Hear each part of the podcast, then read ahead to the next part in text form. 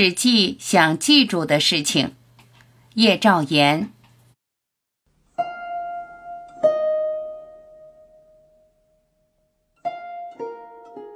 九十年代初期，有个叫肖全的小伙子拿着照相机找上门来说要为我拍些照片，随身还带着一张何立伟兄的介绍信，大意是这位肖大师人不错，属于哥们儿朋友一类，千万不要搭狗皮架子，老老实实听其摆布。朋友之间的戏称通常表示亲热，我一边读信一边笑。很自然的就和萧全熟悉了，一见如故，无话不说。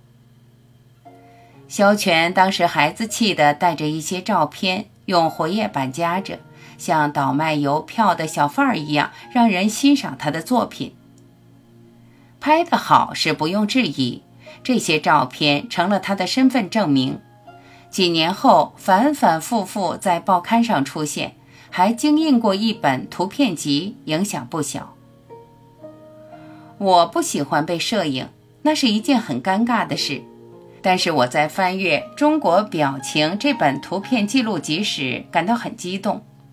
所选的那些照片，有的已经见过很多次，譬如萧全拍的那张顾城夫妇合影，这让我想起早就逝去的一个时代。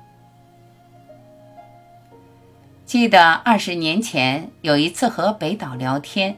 谈起他主编的一本民间刊物中有几首顾城的诗，我说自己很喜欢。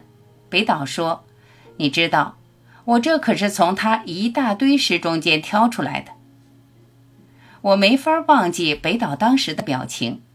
他那时还说不上大名鼎鼎，手抄的诗集《陌生的海滩》正在年轻人中悄悄流传。差不多同时期。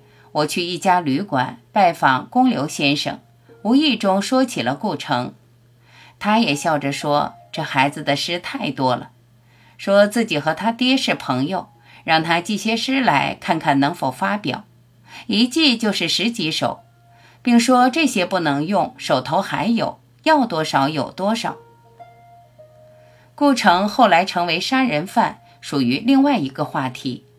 我忘不了的是顾城的寂寞岁月。到八十年代中期，顾城跻身十佳诗人，去成都领奖。也正是在这时期，萧全被他们夫妇拍了那张后来广为流传的照片。照片上的诗人毫无踌躇满志的得意，更多的却是一种苦涩忧郁。据说他当时曾有这样的话。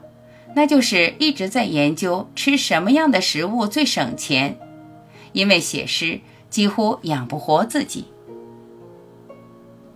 我不想计算九个印章的中国表情一共收入多少照片，这是个不小的数目，也不想评价这本书的装帧精美和文字有趣，因为这是一本好书所必须的。只是想趁机说一两个让人深深留恋的往事，借题发挥。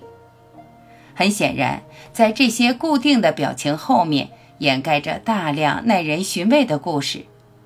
这些故事是探索人类心路历程的密码，是以往历史的一部分。世间一切尽在脸上，人们只记住想记住的事情。同时，也有意无意地急于忘记。忘记是人类的天性。